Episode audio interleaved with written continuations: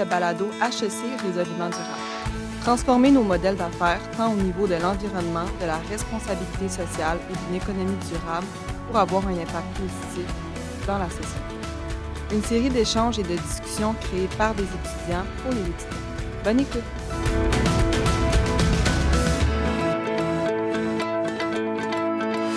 Bonjour à toutes et à tous et euh, bienvenue dans ce nouvel épisode du balado Résolument durable. Euh, aujourd'hui, donc, c'est un épisode spécial avec euh, le comité HEC éco-responsable. On est en présence de euh, Florence aujourd'hui. Bonjour Florence. Bonjour, merci en tout cas de m'avoir accueilli ici. Comment ça va? Ça va, merci et toi? Super, super. Et tu fais partie du comité HEC éco-responsable et tu es étudiante également à la maîtrise en management et développement durable. Mhm. et en fait, on voudrait savoir pour les écouteurs qui ne connaisseraient pas HEC éco-responsable, ce serait quoi sa mission en fait? Alors, euh, éco-responsable, il a pour mission de, promouvoir les principes du développement durable auprès des étudiants euh, des cycles supérieurs et euh, de les encourager à intégrer des comportements prosociaux. Alors moi, je suis la coordinatrice aux communications de l'éco-responsable et euh, donc là, prochainement, on a quelques projets qui vont sortir. Donc, euh, on est en train d'élaborer un, un, guide des événements éco-responsables. Et aussi, euh, on, on, collabore avec le groupe humanitaire pour l'événement de lancement de la douzaine durable qui arrive d'ailleurs prochainement en début mars. Ah, c'est super tout ça. Mm. Et justement aujourd'hui, donc on est ensemble pour vous parler en fait de la consommation responsable. Mhm. Et qu'est-ce que la consommation responsable? Donc euh, en général, elle est définie comme un mode de consommation qui tient compte des principes euh, en développement durable. Euh, en gros, c'est d'avoir des pratiques de consommation respectueuses de l'environnement, bénéfiques pour l'économie en général et surtout locale. Euh, et c'est une consommation donc, qui est bonne pour la santé et puis positive également pour la société, euh, qui cherche en fait à réduire les impacts néfastes de notre société de consommation. Puis, euh, pour vous citer quelques exemples, on peut parler des principes des trois RV, à savoir réduire, réemployer recycler donc, nos biens pour valoriser justement ce que l'on a déjà on peut parler, mettons, de l'achat local, de l'achat en vrac ou euh, l'achat de seconde main qui vient venir justement réemployer des biens euh, qui ont déjà été utilisés et qui sont en fin de vie en ce moment. Euh, puis c'est ça. Puis il y a également d'autres pratiques comme la réduction, mettons, de, d'emballage plastique ou peut-être même de viande rouge. Et justement, Florence, toi, pourquoi tu as été intéressée par ce, sujet? Bah, C'est une question qui est intéressante parce que déjà, bah, tout d'abord, j'aimerais dire que je ne suis pas l'idéal concernant la consommation responsable. Euh, je cherche à tendre vers cet idéal-là et c'est vraiment une question que je me pose euh, très souvent. Euh, je suis comme une consommatrice qui recherche le réconfort dans ce que j'achète, dans ce que je possède aussi, ce qui n'est vraiment pas l'idéal concernant les consommations, enfin, la consommation responsable. Donc, ouais, c'est une question que je me pose très souvent de comment est-ce que je pourrais améliorer ces comportements-là. Ok, puis donc, en fait, comment tu définirais le consommateur responsable en général? Puis, euh, mettons, euh, qu'est-ce qui pousserait ces consommateurs, en fait, euh, à aller vers une consommation responsable? Basically. C'est la même question, mais c'est pas grave. bah, pour utiliser un peu une, comme une définition toute faite, là, le, consommateur responsable, il achète des biens ou des services qu'il perçoit comme ayant un impact positif ou, euh, un, ou qui est moins mauvais, on va dire, pour euh, l'environnement. Et il utilise aussi son pouvoir d'achat pour, euh, pour exprimer ses préoccupations sociales. en fait, il faut savoir que la consommation responsable, ça vient d'une prise de conscience du, de que le consommateur a. Et c'est pour ça aussi souvent qu'on parle de l'équation un achat est égal à un vote. c'est en fait son, le pouvoir d'exprimer son avis. le en fait, le consommateur, il va avoir comme différentes approches vis-à-vis du marché. La première, ça va être, euh, on l'appelle la, cohésion, où ici, euh, le consommateur va simplement euh, chercher à minimiser les impacts négatifs. Donc là, par exemple, on va parler de, produits avec comme des produits de commerce équitable ou encore des produits verts. La deuxième, ça va être le retrait du marché où euh, il va, le consommateur va supprimer son achat. Donc là, il va décider de ne pas acheter un produit. On va prendre l'exemple, par exemple, qu'il euh, va décider de ne pas posséder de voiture. Et la dernière, ça va être donc la mobilisation sur le marché où le consommateur va souhaiter transformer le système consumériste par des techniques comme par exemple le boycott.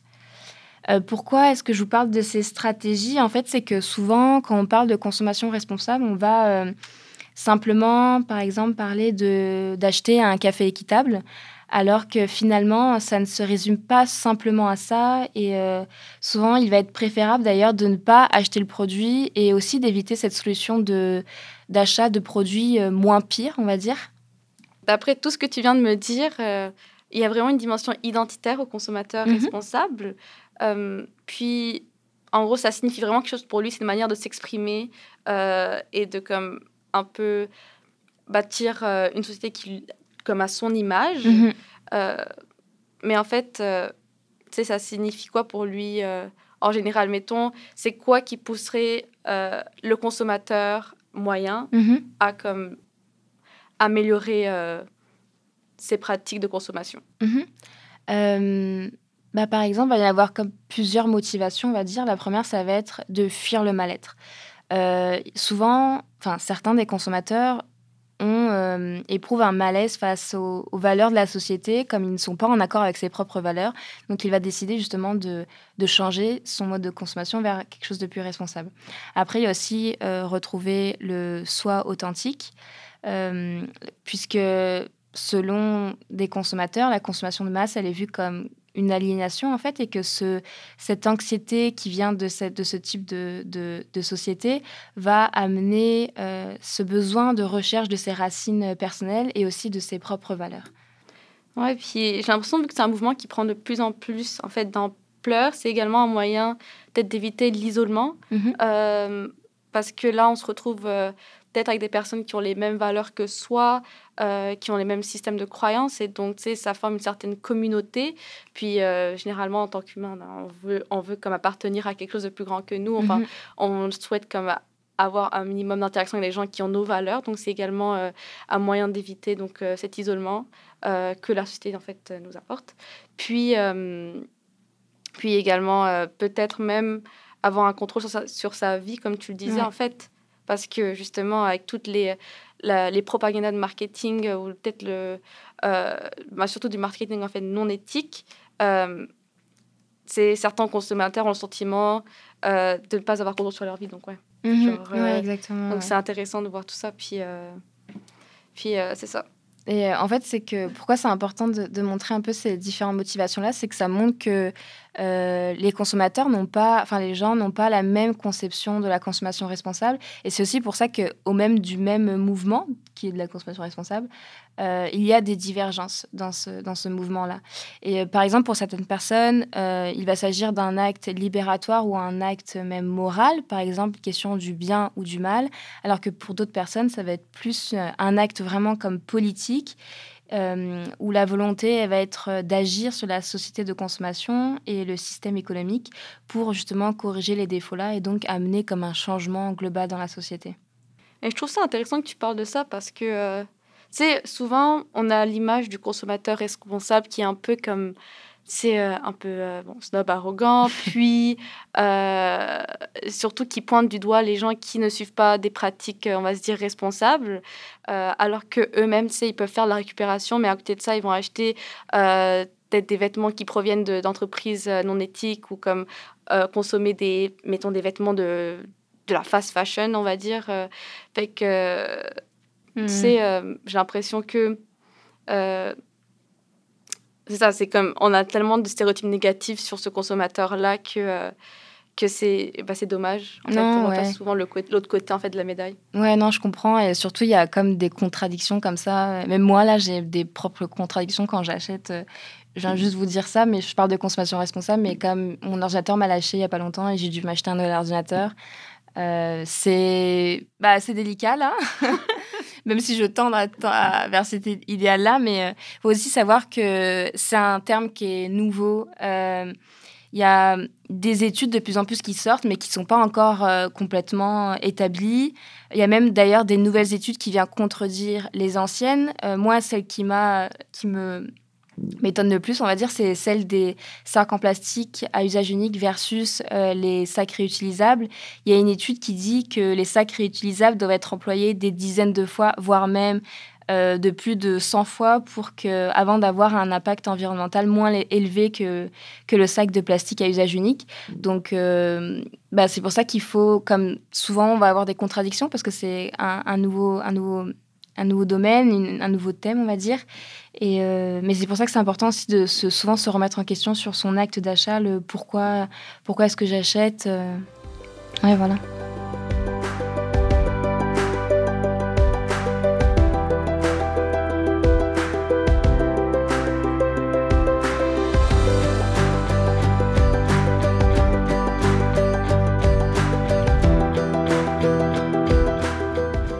De plus en plus, on s'aperçoit qu'il y a des enjeux environnementaux, sociaux, éthiques qui viennent avec euh, euh, notamment euh, les, on va dire les pratiques des entreprises. il y a eu beaucoup de scandales qui ont eu lieu dans les dernières années.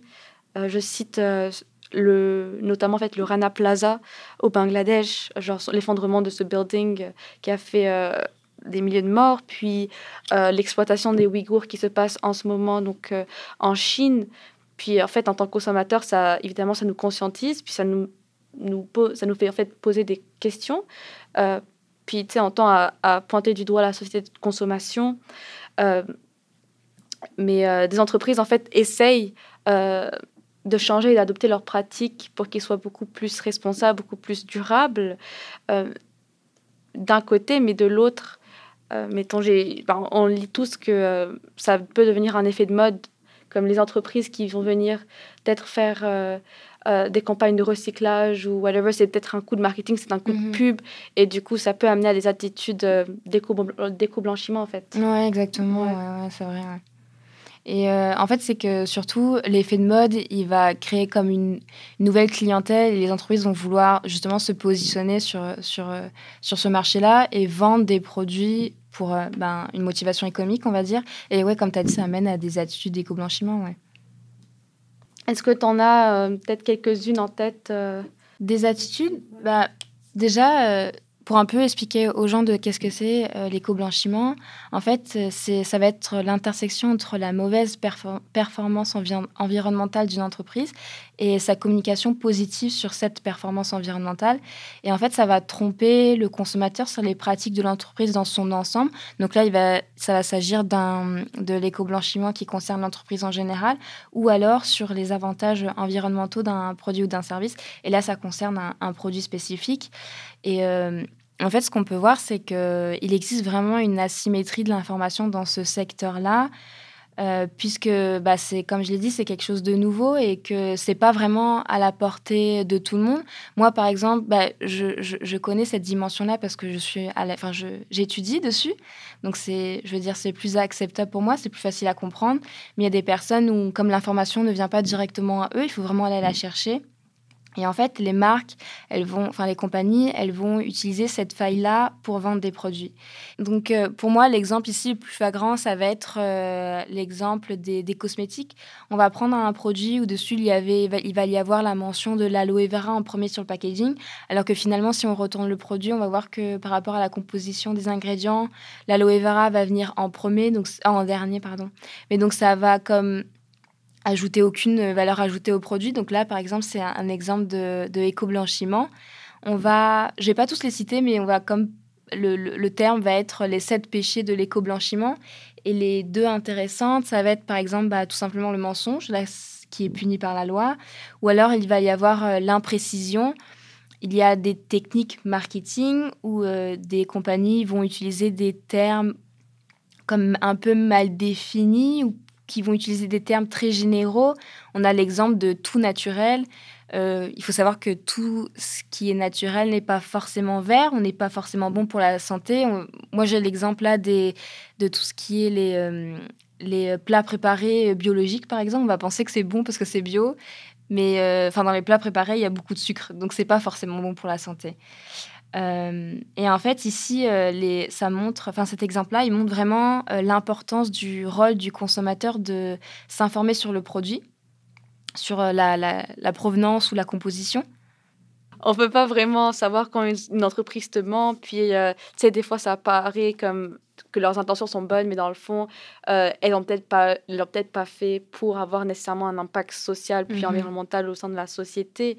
Euh, mais du coup, tu sais, comment on repère ces, ces pratiques? C'est quoi les, les, petits tips que tu peux nous donner, en fait, pour... Euh, la plus classique, on va dire, ça va être de regarder les labels et les certifications. Par exemple, vous avez le, le, label EcoCert pour montrer que l'ingrédient est biologique, enfin, ce qui que les composants du produit sont biologiques. Euh, et en fait, ça amène euh, euh, ces compagnies-là obtiennent cette certification grâce à un contrôle d'un organisme externe, donc ça montre vraiment l'objectivité. Après, bah moi, souvent, la question que je me pose, c'est enfin, si vous avez des difficultés à, trouver l'information que vous recherchez, par exemple, s'il s'agit d'un produit éthique, euh, euh, demandez-vous aussi pourquoi. Euh, moi, j'ai l'exemple d'un cours où on nous a demandé de prendre un, un, vêtement de notre garde-robe et de regarder comme la, la, provenance des produits, où est-ce qu'il a été fait d'un produit, enfin, où est-ce qu'il a été fabriqué, dans quel, dans quel pays, quelles étaient les conditions de fabrication. Et finalement, en fait, on, ben, on, on a pratiquement tous remarqué que c'est pratiquement impossible de retracer 100% de la chaîne de production d'un vêtement, par exemple, bah, lorsqu'on voit ce manque de transparence, enfin, on voit que ce manque de transparence cache sûrement une attitude qui est non éthique derrière. Oui, mais euh, aussi, euh, c'est vrai qu'il y a plusieurs niveaux de fournisseurs, tu sais, avec la délocalisation euh, qui a eu lieu bah, depuis, en fait, de nombreuses années, on va mm. dire, là, c'est pas un phénomène nouveau, mais il y a plusieurs niveaux de fournisseurs. Puis, c'est un immense manque de contrôle également pour les compagnies qui vendent les produits parce qu'elles ne pas nécessairement, euh, elles peuvent pas nécessairement faire euh, le suivi euh, de, des pratiques de leurs fournisseurs. Donc, c'est vrai, c'est un frein à la consommation responsable, en fait, mmh parce que justement, tu n'as pas les informations qui sont là. Non, c'est clair, oui. Mais, mais c'est ça, comme les freins à la consommation, donc tout d'abord, tu as le manque d'informations, for sure. Mmh Puis, sais, après, tu dirais qu'il y, a quoi d'autre comme frein? Il y a le temps, l'argent et l'accessibilité. Euh, en premier, je dirais, pour le temps, euh, bah, on peut dire que le consommateur, c'est une personne plutôt paresseuse. On veut souvent comme posséder le produit rapidement et sans difficulté. Et ici, en fait, c'est que le problème, c'est que les produits naturels vont ajouter comme une complexité supplémentaire dans, le dans la, décision d'achat du consommateur et ça va créer cette distance entre le consommateur et, et, l'achat du produit. Et ici, bah, simplement, la solution que moi je pratique tous les jours, c'est de. Bah, en fait, il faut se faciliter la tâche. Par exemple, euh, moi j'ai toujours comme un, sac euh, pour les commissions qui est de côté et dedans j'ai déjà des bocaux qui sont vides, j'ai des sacs réutilisables, ça évitera de bah, en fait, de prendre les sacs plastiques qui sont dans les épiceries pour euh, l'achat de fruits et légumes. C'est des exemples tout bêtes, mais c'est comme, des, comme euh, de l'aide au quotidien. Après, euh, le, deuxième, à la fin, le deuxième frein, ça serait l'argent. Ce point-là, il est un petit peu plus compliqué. Bah, par exemple, en tant qu'étudiante, c'est un peu, bah, j'ai du mal à, à me dire que je vais dépenser plus pour acheter un produit. On n'a pas tous la capacité d'acheter des produits chers, on va dire. Et c'est d'ailleurs ramène au préjugé aussi de, du consommateur responsable qui, est, ouais, voilà, qui, est, qui est riche. Mais il euh, faut, faut, se dire que, hum, que certes, l'achat d'un produit plus éthique va demander une plus grosse somme d'argent au moment de l'achat, mais il faut savoir que sur du long terme, ça va forcément avoir des gains économiques. Euh, souvent, le consommateur a une vision sur du court terme et pas sur du long terme. Et la consommation responsable demande justement d'avoir cette, euh, cette vision sur du long terme. L'exemple le plus banal que pour les femmes, par exemple, c'est euh, l'exemple des, des, protections hygiéniques réutilisables. Euh, par exemple, on achète mensuellement des, protections hygiéniques qui a un certain coût, mais faible, on va dire au départ, alors qu'on ne pense pas forcément à ce qui est, par exemple, les protèges slip réutilisables ou les culottes menstruelles réutilisables ou même la cup. Par exemple, la cup, je veux dire environ, ça doit représenter comme 25 dollars, on va dire vraiment en gros. Certes, c'est un, coût au départ, mais il faut savoir que si on fait le, au bout d'un an, j'ai largement rentabilisé euh, l'achat des, autres par rapport aux autres protections. Euh, ça, c'est pour l'argent. Pour l'information, ben, ça renvoie à, la responsabilité du consommateur. Il faut s'informer. c'est important. Et comme j'ai dit, euh, souvent l'information, elle change. C'est pour ça qu'il faut vraiment se remettre souvent en question. Et aussi, je pense, il faut se poser les questions utiles. Et la première question, c'est est-ce que j'ai vraiment besoin de ce produit-là? Et on, va se rendre compte que, en fait, finalement, ça va être un achat compulsif. Et la réponse va être non, en fait, j'ai pas besoin de cet achat-là. Et ben un peu pour, euh, pour globalement, pour, pour le podcast, je dirais que on s'est concentré vraiment sur le consommateur responsable, mais je pense que la notion vraiment à retenir suite à, à cette discussion, c'est la responsabilité partagée. Tout n'est pas à la responsabilité du consommateur, bien évidemment. Euh, ça souligne vraiment l'importance du rôle de tous les acteurs ici. D'un côté, sur la sphère privée, euh, les entreprises, elles doivent s'engager à être plus transparentes. Et pour ça, euh, le rôle des pouvoirs publics, c'est aussi, aussi important. ils vont comme donner des punitions coercitives ou alors ils vont justement valoriser les attitudes responsables, donc pousser les entreprises privées à adopter euh, ces pratiques. Il y a aussi le rôle des associations. Elles vont amener des pressions supplémentaires pour que les organisations adoptent des pratiques plus responsables et finalement le rôle du citoyen et pas que du consommateur, vraiment du citoyen, puisque finalement il est à l'origine de, tout ça. Et puisque si on s'il décide de ne pas acheter un produit, c'est que finalement l'entreprise ne va pas le vendre, ce produit-là. C'est pour ça aussi qu'on dit que la consommation est un geste démocratique et que nos choix vont euh, influencer les, les comportements du marché finalement. Oui, c'est super intéressant tout ça. Euh, puis pour ajouter quelques conseils à ce que tu viens de dire, euh, déjà, on a eu des conseils tout au long du podcast. Euh, franchement, merci beaucoup Florence pour tous ces insights-là. Surtout le sac réutilisable à toujours avoir sur soi, puis les bocaux vides, comme c'est des petits trucs auxquels on pense pas, mais qui sont mm. quand même utiles au quotidien. Puis pour plus d'informations, donc évidemment, bah, on a parlé un peu de la du manque d'informations donc qu'on peut avoir. Euh, et là, il s'agit vraiment d'aller la chercher en fait. Et euh, où la trouver, donc c'est euh, en visionnant des webinaires ou des émissions, des reportages. puis c'est surtout, de, en fait, c'est surtout important de choisir le format qui vous plaît parce qu'il ne faut pas nécessairement que ce soit quelque chose qui est un fardeau en fait. Il faut que ce soit plaisant pour, mmh. pour vous. Donc, je sais pas, euh, mettons, on peut regarder peut-être des documentaires sur Netflix comme The True Cost of uh, and Minimalism ou sinon What the Health. Euh, donc, tu sais, c'est avoir des. C'est vraiment trouver la plateforme qui vous correspond. Peut-être, mettons sur Instagram, il y a quand même beaucoup de pages à suivre également, des mm-hmm. petits posts qui sont peut-être ludiques même.